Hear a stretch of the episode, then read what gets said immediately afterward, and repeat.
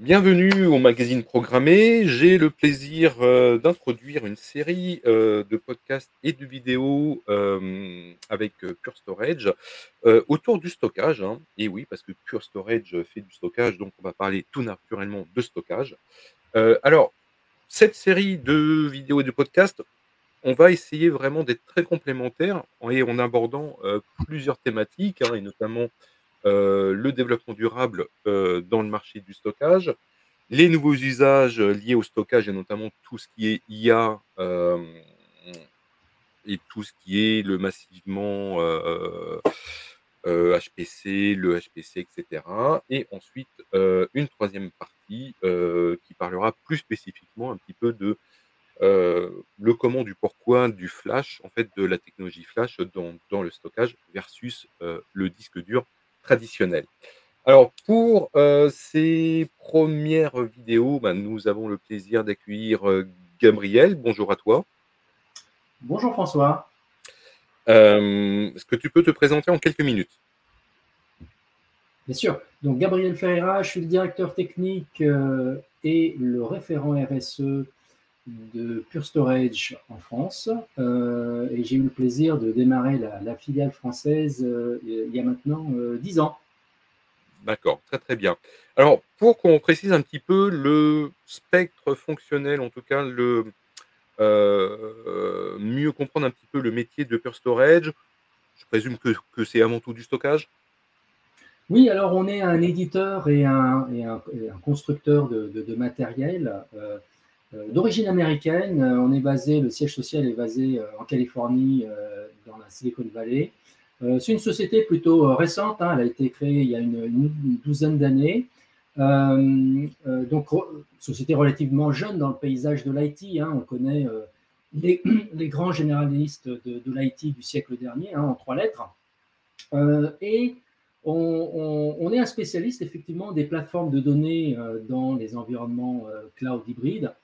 Et grâce en fait euh, à une technologie disruptive à base de flash et également à un nouvel modèle de, consommation hein, euh, qui, revient moins cher, euh, qui est plus, qui est plus green et qui est plus agile, eh bien on a réussi à se faire une place de leader sur ce marché-là, au nez à la barbe ben, de tous nos confrères traditionnels, en à peine 10 ans. Donc voilà, on est assez fiers de cette, de cette réussite. Et aujourd'hui, Pure Storage est, est largement euh, euh, euh, utilisé par soit des, des grands groupes français et internationaux, alors le groupe français du SBF 120, mais pas que, hein, ça, ça va jusqu'à la, la moyenne PME. Voilà, à partir de, de, de 50 terabytes de, de données, euh, soit dans le monde on-premise, soit dans le monde off-premise, dans les clouds publics, euh, soit chez les MSP tra- traditionnels français, euh, il y en a beaucoup, soit des verticaux, des généralistes, euh, soit euh, chez les grands fournisseurs américains tels que euh, Google, AWS et, Azure, où là, on fournit des, solutions logicielles qui reposent sur le matériel du fournisseur. D'accord.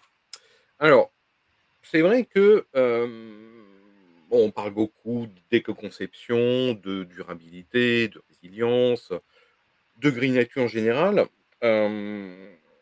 C'est vrai que lorsqu'on regarde un petit peu les progrès ou les problèmes que euh, pose l'IT, on voit l'explosion de la consommation des GPU, hein, euh, parce qu'on a des GPU qui peuvent atteindre quand même les 450 watts, euh, ce qui est énorme aujourd'hui. Par contre, on voit énormément de progrès sur la consommation effective des CPU et des SOC. Où en est le stockage aujourd'hui Est-ce que le fait de passer effectivement dans du tout SSD, ça apporte un réel gain au niveau de la consommation? Et in fine, est-ce que tu penses que le tout ou le SSD est plus éco-responsable que le disque dur dit traditionnel? Bah, tu as raison, François, dans ton constat. hein. J'avais une discussion ces, derniers jours avec un responsable de, euh, de- d'un grand hoster euh, présent en France qui me disait euh, bon, bah, maintenant, euh, vu les usages euh, d'intelligence artificielle qui, qui arrivent massivement, euh, on n'a pas le choix. euh, euh, il faut qu'on fasse, euh, euh, euh, qu'on réponde à la demande de, de nos clients. et ils sont en train de, de, faire la transition de, au niveau de l'alimentation électrique. Ils étaient sur un ratio de 10 kW par mètre carré. Ouais, mhm. Ça, c'était avec les, les, bah, ce qu'on connaît aujourd'hui, hein, les serveurs CPU traditionnels. Mhm. Bon, eh bien, ils vont passer à 100 kW par mètre carré à cause des GPU. Donc, ils font x10 au niveau du mètre carré. Si tu prends, alors en région parisienne, on voit les, grands hangars, euh, euh, les, gros. Hein. Il faut savoir que chaque hangar, aujourd'hui, hein, la consommation actuelle des serveurs CPU, chaque hangar, euh, c'est l'équivalent de la consommation électrique d'une ville de taille moyenne en France, par exemple La Rochelle, 70 hein, 000 habitants. donc chaque hangar, vous pouvez, si vous baladez soit au nord de, la, région parisienne, soit au sud, vous voyez, c'est grand. Chaque hangar, c'est euh, l'équivalent de la consommation électrique d'une ville euh, comme, La Rochelle. Donc, euh, en, faisant x10, on risque, déjà qu'on était un petit peu ricrac au niveau de l'énergie en France, on, risque d'être vraiment plus que, plus que juste à, l'avenir avec la démocratisation de l'usage de, l'IA. Alors, qu'est-ce qu'on peut faire? Ben, euh, on peut faire des choses euh, euh, et, on l'a prouvé. C'est-à-dire que comme on conçoit des périphériques extrêmement denses, donc d'ailleurs, pour à titre d'information, on, conçoit les périphériques de, stockage les plus denses du marché hein, sur un format de pouces et demi. Aujourd'hui, on arrive à fournir des capacités de 75 terabytes bruts avec une consommation à peine de 6 watts. Donc si vous regardez, euh, c'est à peu près, euh, allez, on va dire 75 euh, Tera, c'est à peu près, allez, 5 à 7 fois plus que le, SSD le plus gros hein, et que le disque le plus gros du marché. On a déjà annoncé, l'année prochaine, on va doubler, on va passer à 150 Tera pour chaque périphérique de, stockage, hein, donc l'équivalent d'un disque. Et l'année suivante, on redouble. On passe à 300 Tera et avec une consommation électrique constante. Donc ça veut dire quoi? Ça veut dire que euh, aujourd'hui, en fait, si on devait remplacer euh, tous les équipements de stockage sur la planète, on pourrait déjà diviser par 10 la consommation électrique de, des équipements qui accueillent les données aujourd'hui c'est pas moi qui le dis. Euh, j'ai plein. les, derniers projets que, personnellement j'ai menés, par exemple, le CHE Saint-Etienne, ils ont doublé la capacité de stockage et ils sont passés de 70 U à 6 U. Donc, ils ont plus que divisé par 10 en multipliant par 2 la capacité de stockage. Alors, les exemples. on, rappelle que les U, en fait, c'est la hauteur des blades. Hein c'est des, armoires euh, informatiques euh, qu'on a dans les, euh, dans les centres de, données. Voilà. Donc en fait, alors si je suis bien un petit peu cette, logique-là, donc on a moins de U qui sont occupés, par contre on a une densité beaucoup plus forte. Densité plus forte, mais aussi le, power. Quand on divise, si tu veux, par 10 le, le, matériel, la quantité de matériel dans les racks, ben, on divise aussi par 10 Mm. la, consommation électrique. Et ça, les clients, effectivement, le, voient dans leur, euh, dans leur facture. Alors, si par exemple, je reprends ton exemple là, des 75 euh, terrains, oui. Euh, si on était à l'équivalent d'un disque dur classique, donc disque dur plateau et mécanique, donc là, tu disais qu'on était à 6 watts.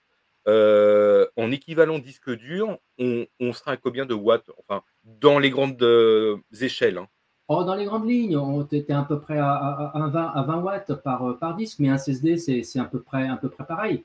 Mais pour, pour un disque, là, comme, comme on fournit, si tu veux, allez, on va dire en moyenne 5 fois, avec une densité qui est 5 fois supérieure, tu, vois le gain, le, gain massif en, en, énergie. Et puis ce gain, en fait, il va, il va continuer à, à, se creuser. Mm. Hein, l'écart, si tu veux, entre nos périphériques et ce qui se faisait avant sur le marché va continuer euh, à, se creuser. Mm. Alors, est-ce qu'aujourd'hui, euh, alors, bon, effectivement, on comprend bien que là, on maîtrise quand même bien mieux la consommation globale de ce genre de stockage, donc on a une densité de plus en plus forte. Alors, heu, est-ce qu'aujourd'hui, hem, on a des problèmes quand même de résilience? Que plus on densifie, heu, donc plus on a de cellules de stockage et de composants de stockage, plus on peut supposer qu'il peut y avoir des problèmes de durabilité et de et de résilience, au fil des années? Ah, ça, c'est une croyance du marché. Mais malheureusement, en fait, si tu veux, le- l'envers du décor, c'est quoi? Alors, euh, en tant que spécialiste, euh, je peux répondre très précisément à, cette question-là. C'est que, euh, en fait, quand, un SSD tombe en panne, même un, SSD de- de- des particuliers, hein, c'est à peu près la même chose que, ceux utilisés en, en- en enterprise. Quand il tombe en panne, dans 99% des cas, ça n'est pas une panne matérielle, c'est un bug logiciel. D'accord Euh, Donc, euh, il suffirait de, de- de reloader la, la version, le, le firmware du, du Mmh. périphérique pour, que, pour, pour- pour le réutiliser. Euh, contrairement à- aux croyances, le, le flash est extrêmement résistant. Donc, nous, comme on fait des firmwares très, très poussés, très avancés, euh, la, conclusion, en fait, nos observations, c'est que euh, finalement, en, tant que spécialiste de, ces périphériques-là, on, arrive à, avoir sur euh, donc ces périphériques une, durée de vie qui est deux fois plus longue en moyenne que les SSD classiques, mais surtout qui, tombent quatre fois moins en panne au niveau du device. Mais comme euh, ils sont euh, cinq fois plus denses, tu vois, euh, donc quatre fois moins en panne multiplié par cinq fois plus dense, donc en fait ça fait 20 fois moins d'intervention avec une durée de vie qui est, allong- qui, qui est allongée de 100%. Mmh. Euh, donc en fait c'est tout le contraire des croyances du, du- du marché. Le flash peut être très résilient et peut, et, et- et peut durer beaucoup plus longtemps que les périphériques qu'on a connus jusqu'ici. Alors, l'un des avantages effectivement du flash, technologie flash, c'est qu'on a plus de mécanique. Donc ça, effectivement, dé déjà, on réduit un des risques de, de durabilité, mais d'entretien. C'est vrai, il y a moins de frottement, mais encore faut-il euh, utiliser le flash de manière appropriée. Hein, tu sais, l'informatique, c'est une, histoire euh, de, c'est, une histoire de recommencement euh, éternel. hein. Je ne sais pas si tu, tu te rappelles des bandes magnétiques. hein. Au début, Ouais. le, la- le- le- le- le disque est venu remplacer la bande magnétique, mais, la ban- mais le disque, on l'utilisait en fait comme une bande magnétique. Jusqu'au jour où on a dit, mais mince, le disque, il a une tête, il peut se positionner plus vite qu'un qu'un lecteur de bande. Donc, on va, on va pouvoir faire des accès random et, et plus uniquement des accès séquentiels. C'est exactement la même histoire que le SSD, c'est-à-dire que la, la très grande majorité des SSD, on les utilise comme un disque mé- mécanique. Alors, c'est c'est pratique parce que tu changes un, disque mécanique par un SSD, c'est transparent pour le serveur. Mais tu ne tires pas la quintessence euh, des propriétés du SSD, le parallélisme du SSD, la vitesse du SSD, la- l'endurance et la résilience du, flash euh, finalement. À moins d'utiliser des firmwares euh, de spécialistes comme nous qui permettent vraiment de mettre en exergue bah, toutes, les propriétés, comme disent les, anglo-saxons, le, goodness du, euh, flash. D'accord. Hem, aujourd'hui, est-ce que tu penses que, alors, tu as en partie répondu effectivement à ces questions-là. Est-ce qu'aujourd'hui on oppose toujours la densité et la durabilité? Bah, à, partir du moment où, euh, si tu veux, tu as un, un micro-logiciel euh, qui est euh, vachement optimisé et qui fait en sorte de, de- que le périphérique tombe moins, moins en panne, Mmh. tu peux te permettre d'embarquer beaucoup, d'a- d'avoir en fait un- une, une densité qui est, qui est- qui est très élevée parce que au global, en fait, tu auras une, fiabilité qui, euh, qui, euh, qui est accrue. D'accord. Hem, est-ce qu'aujourd'hui, alors, on sait qu'un des enjeux, heu, et notamment dans, les data centers, c'est tout ce qui est la gestion du free cooling, le refroidissement et cetera. les, le flash, le stockage flash génère de la chaleur, ça, il faut quand même pas le nier à la base. Aujourd'hui, comment on gère les températures et la chaleur dégagée par ce genre de stockage? Ah, très bonne, question, François. En fait, ce qu'il faut savoir, c'est comme il y a moins de frottement puisqu'il n'y a plus de pièces mécaniques, donc ça dégage moins de chaleur. Mais, et, du coup, aussi, comme il n'y a pas de magnétique, c'est vraiment que du silicium, comme les, comme les CPU, hein, en fait, le, flash, c'est du silicium qui a une, finesse de gravure comparable à celle des, des CPU. Hein, donc, on est au, au, nano mètre hein, de, de, gravure. donc, du coup, ça dégage moins de chaleur, mais aussi c'est plus tolérant aux, écarts de température. Par exemple, nos systèmes, tu peux les opérer à 35 degrés. Donc, donc pas la peine de refroidir euh, ou, de, trop ventiler ton data center. Tu, euh, tu peux être en short et en t-shirt euh, parce que nos systèmes tolèrent en fait des températures jusqu'à 35 degrés sans, sans, sans problème. Pareil pour l'humidité et, les, et les, les, vibrations également. Donc, ce qui peut être intéressant dans certains cas où tu es dans, dans des environnements inhabituels. Et, quelle est un petit peu la température vraiment optimale de fonctionnement Parce que je présume qu'au-delà d'une certaine température et d'un taux d'humidité, on a des perfs qui ont tendance effectivement à fléchir hein, parce qu'on stresse trop fait, les PCB et les composants. ce que ce serait quoi la, tranche de température idéale pour le bon fonctionnement optimal? Moins 5 degrés en, la plus basse température jusqu'à 35 euh, degrés. Donc 35 euh, degrés, tu peux, euh, voilà, tranquillement. Au-delà, bon, il faut, faut, faut, faut, être prudent. D'accord. Si tu veux, le flash en général est, est, enfin, de manière globale beaucoup plus résistant qu'un disque mécanique. voilà, pour, je sais qu'il en reste encore pas, pas mal sur, le, sur le marché, hein, peu à peu on les, on, on, on les remplace. Mais Bon, voilà, au-delà des caractéristiques techniques, tu as aussi bah, euh, voilà, le coût, le fait que ça, ça dure bah, plus longtemps, bah, c'est bien, c'est bien pour, euh, pour, pour, la planète aussi, parce que bah, du coup, on en fabrique euh, bah, moins. qui dit fabriquer moins, on, on, utilise moins d'eau, moins de minerais, moins de terres rares, moins de transport, moins de recyclage, donc c'est c'est vraiment intéressant. D'ailleurs, hein, si tu lis le rapport de l'ADEME sur l'impact du numérique 2030-2050 euh, qui a été remis euh, euh, au, ministère, notamment de la finance et de l'économie, transition numérique, transition écologique et transition énergétique de, mars 2023. les trois leviers indiqués voilà, sont assez simples hein, finalement et sont connus. Hein, la sobriété, essayer de, d'avoir une utilisation sobre du numérique. Le levier numéro 2, bah, c'est l'efficacité, c'est ce qu'on dit, hein, la densité, euh, euh, faire en sorte que bah, ça tombe moins en panne, donc l'optimisation. Et le, troisième levier, bah, c'est euh, de mettre l'éco-conception au centre de développement des produits afin d'allonger leur durée de vie, et puis arrêter avec ces histoires d'obsolescence logicielle et matérielle programmée, qui est devenu aujourd'hui tout à fait inacceptable. Mm. Mm.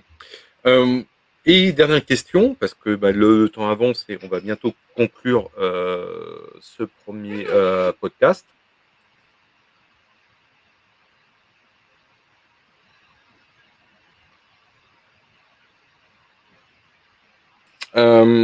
Aujourd'hui, comment une société comme Pure Storage gère un petit peu le, recyclage ou la réparabilité de ces disques flash? Est-ce que voilà, est-ce qu'il y a des programmes? Est-ce que vous intégrez un circuit de recyclage?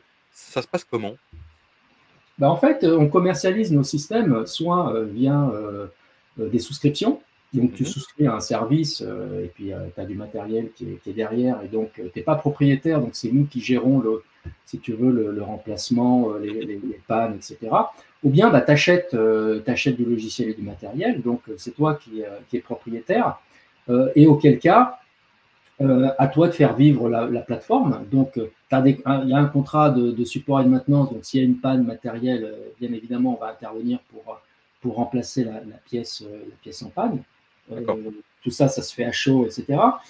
mais si tu veux, là où on se distingue du reste du marché, c'est que euh, les systèmes qu'on conçoit sont tous évolutifs à 100%. Donc non seulement ils sont 100% réparables, mais c'est le minimum que les clients attendent de nous, mais maintenant ils sont 100% évolutifs. C'est-à-dire que tu peux changer la CPU, tu peux changer euh, la mémoire, tu peux changer euh, les câbles, les contrôleurs, les bus, etc. Donc en fait, c'est une architecture modulaire, stateless et rétrocompatible intergénération. Donc, si tu as besoin de plus de capa, plus de perf, plus de protocoles, plus de features, etc., tu peux le faire évoluer de manière indéfinie. Et ce qui est intéressant, c'est que tu peux souscrire à un service euh, qui te permet de temps en temps, si tu veux, de rafraîchir ta plateforme, mais pas dans sa globalité, euh, par, euh, quand on a besoin. Bon, par exemple, on, parlait de l'évolution de, la densité des, médias flash. Bon, on, peut imaginer que si tu doubles si nous, on, double la densité euh, chaque année, bon, au, bout de 6, 7, 8 ans, tu commences à avoir des médias flash qui sont, qui sont has-been. Donc, qu'est-ce que, fait le fournisseur Pure Storage? On fait l'effort de venir dans le data center et de, de, remplacer le média, ou quand il tombe en panne, on le remplace, mais pas forcément par un média d'ancienne génération, puisqu'ils sont tous rétrocompatibles. Donc, on te met un média de nouvelle génération, et qu'est-ce qu'on fait aux médias de, dernière de, qu'on remplace? Donc on le récupère. Euh, et bien évidemment, alors s'il est en panne, euh, bon, il part dans la filière recyclage. Mais s'il n'est pas en panne, si tu veux, on, va pouvoir le réutiliser. Alors il a une seconde et une troisième vie. Il y a peut-être des clients euh, pour lesquels c'est pertinent de, remettre ce média flash. Euh, il, va, euh, il peut être utilisé également dans nos centres de données propres parce qu'on a beaucoup de développeurs qui ont besoin également de, de capacité de stockage. Donc vraiment, on, va jusqu'au bout de la vie euh, des, périphériques. Bon, ensuite, une, fois qu'ils sont en panne, on, ils partent dans une, filière recyclage. En France, hein, un équipement électrique, électronique euh, en, moyenne est recyclé à 85%, et il y a des établissements qui arrivent à recycler jusqu'à 95%. D'accord, très bien. Parfait. Merci beaucoup. Bah, ce sera le mot de la fin. Et on conclut ici euh, la première partie de notre euh, podcast autour du stockage. Merci à Gabriel et à très bientôt pour la suite de nos podcasts orientés stockage. Merci. Voilà. Euh, bon, bah, très bien.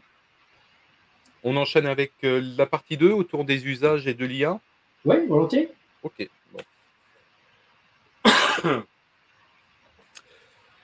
Bonjour à tout le monde, bienvenue dans cette euh, vidéo, dans ce podcast autour du stockage. Donc, nous sommes une nouvelle fois avec Gabriel de, de Pure Storage. Bonjour à toi. Bonjour François. Alors, dans la première partie, nous avons évoqué plus le côté euh, développement durable du stockage, la résilience, euh, la densité, la durabilité versus densité. Pour cette partie 2, nous allons parler plutôt des nouveaux usages euh, autour du stockage, comment le stockage absorbe en fait les nouveaux usages que l'on voit dans l'IT. Hein? On pense tout naturellement à l'intelligence artificielle qui exige, qui nécessite énormément de stockage et notamment du stockage euh, extrêmement euh, réactif euh, et extrêmement performant. Mais bien sûr, on a d'autres usages que l'on voit apparaître, et notamment dans, dans le compute, dans le big data et bien évidemment dans tout ce qui est HPC. comment aujourd'hui un acteur comme Pure Storage voit un petit peu l'émergence et l'usage nouveau qui apparaissent et comment ça stresse le marché du stockage? Effectivement, François, on voit euh, euh, que l'intelligence artificielle euh, va connaître un, essor vraiment formidable et, très rapide. On, le voit dans, toutes les entreprises, dans tous les logiciels, etc. Donc, on peut s'attendre, si tu veux, à, des demandes de capacité de stockage également qui, s'envolent hein, pour non seulement créer les différents modèles, mais ensuite pour tout ce qui est euh, inférence. voilà, donc ça, effectivement, ça va probablement, très certainement entraîner une explosion des datas et donc bah, les datas, il faut les, il faut les stocker quelque part. Mm. alors, tu peux les stocker soit dans des, des clouds, d'accord?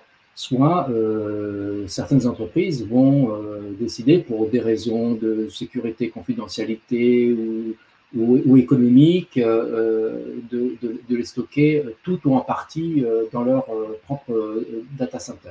Hmm. ce qui est intéressant avec le flash, François, c'est que c'est beaucoup plus dense que, que les disques mécaniques c'est aujourd'hui, euh, euh, nos périphériques présentent une, densité qui est en moyenne 5 fois supérieure à un disque mécanique à un SSD, mais à l'avenir, en fait, ça sera 20 euh, à 50 fois plus dense avec une consommation donc, électrique qui sera vraiment très basse. Donc c'est vraiment une opportunité, le flash c'est vraiment une opportunité, ça tombe très bien pour les usages comme, comme, comme l'intelligence artificielle.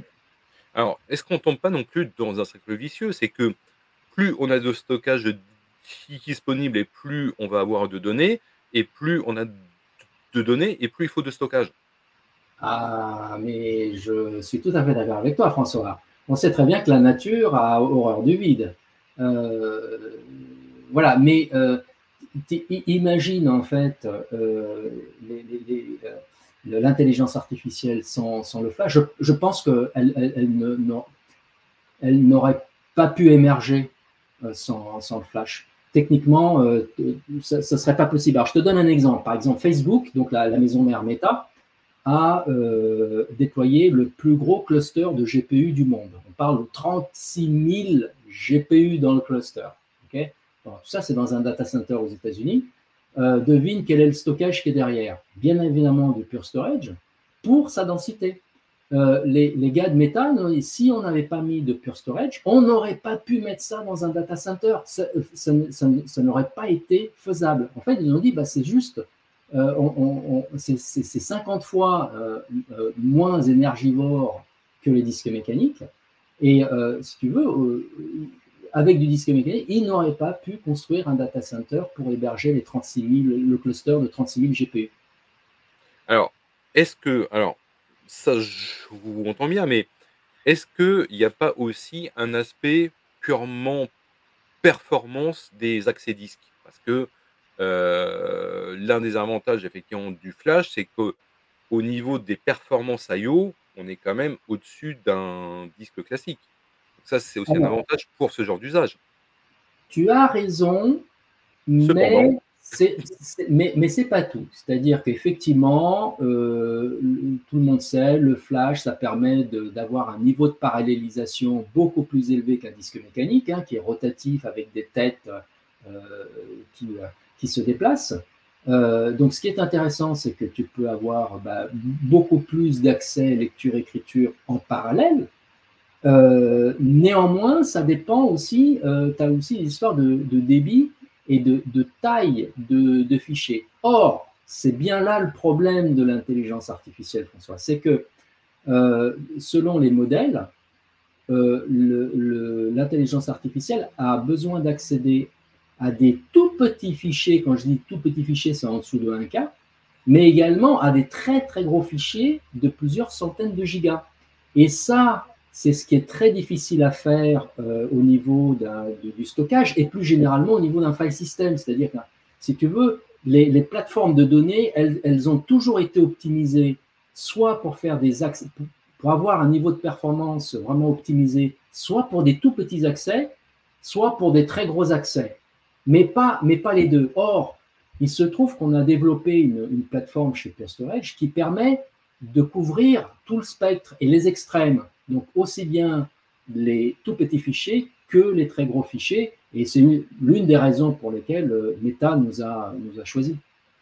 Et, euh, et là, en fait, on met ça en œuvre comment? Est-ce qu'on a un système de cache, de mémoire tampon qui s'insère quelque part euh, Ou est-ce que c'est qu'une histoire d'interface matérielle et de bus de communication Exactement, c'est la deuxième, la deuxième option, hein, c'est que tout est, euh, pour une raison de simplicité et d'interopérabilité, euh, c'est des propriétés qui sont intrinsèques à la, plateforme. Donc ensuite, tu peux monter un, un, file system. Alors, tu peux rester en traditionnel, ça peut être des montages NFS traditionnels, ou bien de plus en plus maintenant, c'est du, du S3. Du S3 qui, qui qui, qui offre d'autres intérêts. Euh, on parlait tout à l'heure de la performance. Voilà, le S3, ça peut être extrêmement performant, beaucoup plus performant que du NFS. Euh, il y a la sécurité, il y a euh, la simplicité également, l'interopérabilité avec voilà entre plateformes. Hein, tu peux aussi bien faire du, cloud public que, de, que, dans l'on-premise. voilà, c'est le S3 devient un standard dans énormément d'applications et, de, plateformes. Hmm. d'accord, d'accord, d'accord. Euh, et aujourd'hui, euh, est-ce que le ratio entre le prix au, enfin, est-ce que le prix au Terra aujourd'hui, il est constant ou, euh, ou est-ce qu'on subit encore une forte baisse malgré la densification des disques? Ah bah écoute, depuis que euh, j'ai lancé la filiale euh, française de Pure Storage, je me, je, la, technologie, en fait, le coût de la technologie décroît d'année en année. Mais, mais ça, c'est vrai pour toute, toute technologie. Ce que tu payais avant 10 euros, l'année suivante, tu le payes 5, et, etc. Donc, oui, j'imagine que je ne peux pas prédire le futur, mais euh, en toute, euh, cohérence, euh, la technologie devrait continuer à, le, coût de la technologie devrait continuer à, baisser dans le, dans, le temps.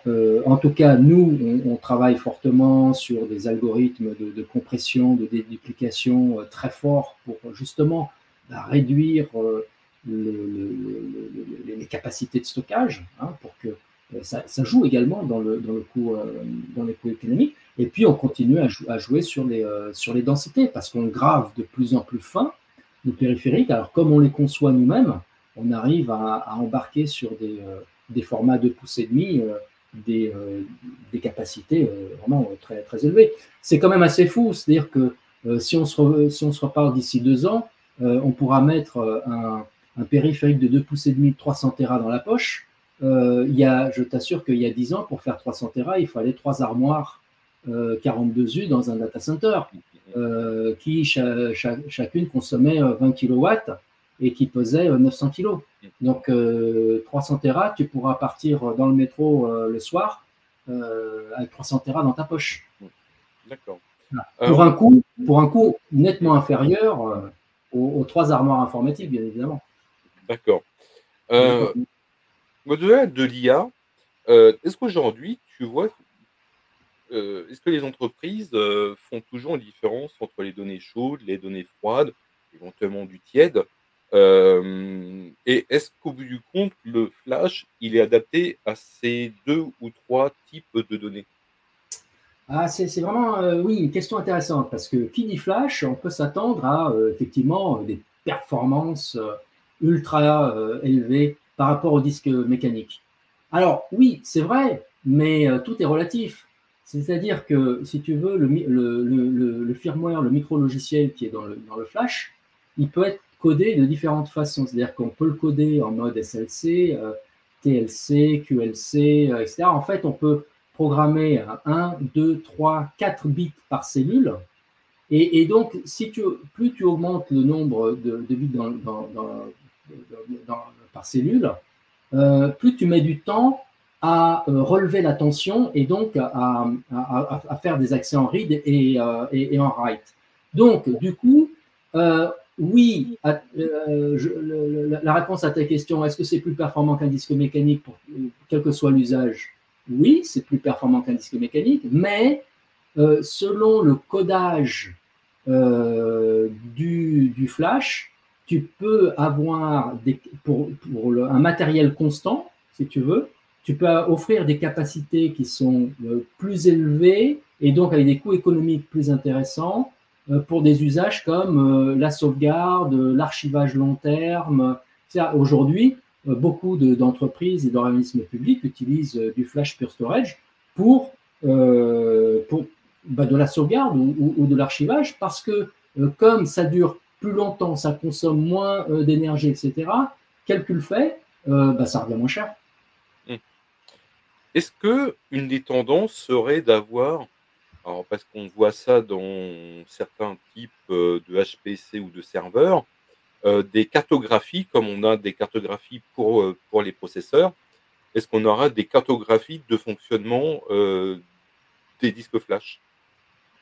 Ah, tu veux dire pour, avoir un tiering, automatique ou des choses comme ça? Ouais, bah, c'est ça en fait, si par exemple, je privilégie plutôt du froid, en fait, un stockage froid, donc avec peu d'accès et tout.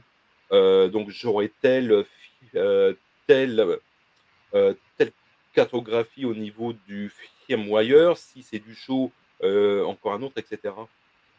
Bah en fait, tu as, raison. On a sorti un produit qui s'appelle Fusion et qui est un, produit, en fait, c'est du soft, hein, c'est du storage as code et qui permet en fait aux développeurs de créer euh, leur propre classe de service, d'accord euh, et, euh, et, ensuite d'utiliser, si tu veux, un parc informatique avec effectivement différentes plateformes de données, du très rapide jusqu'au très lent. Et, et, ensuite, si tu veux, l'utilisateur à travers des portails, quand il, par exemple, je suis utilisateur, allez, je suis un administrateur base de données, automatiquement, je serai orienté sur euh, de l'ultra performant pour mon ERP, mais euh, je suis euh, administrateur de sauvegarde et je veux faire de la rétention ou je veux faire de l'archivage, je serai orienté automatiquement vers des plateformes avec moins de performance, peut-être plus de performance que le disque mécanique, mais qui présenteront des coûts, des coûts inférieurs. Donc ça, c'est du storage as code. Un produit s'appelle Fusion. Euh, voilà, pour les développeurs. Et maintenant, toutes les entreprises, si tu veux, vont, vont, plus administrer des systèmes de des plateformes de données, de stockage de serveurs, etc. En fait, ils vont avoir des, du, du, du, serveur as code, du storage as code, du réseau as code, et euh, ils vont programmer en fait des, des, des politiques, des, classes de services qui seront ensuite euh, utilisées automatiquement euh, à, à, travers leurs euh, différents environnements opérationnel. Très très bien, parfait. Bah, écoute, ce sera le mot de la fin. Merci beaucoup de toutes ces précisions. Donc je rappelle que euh, cette partie-là et la première partie sont disponibles et que la troisième euh, à venir parlera plus spécifiquement euh, du, du, flash versus le disque dur. Merci à toi et à très bientôt.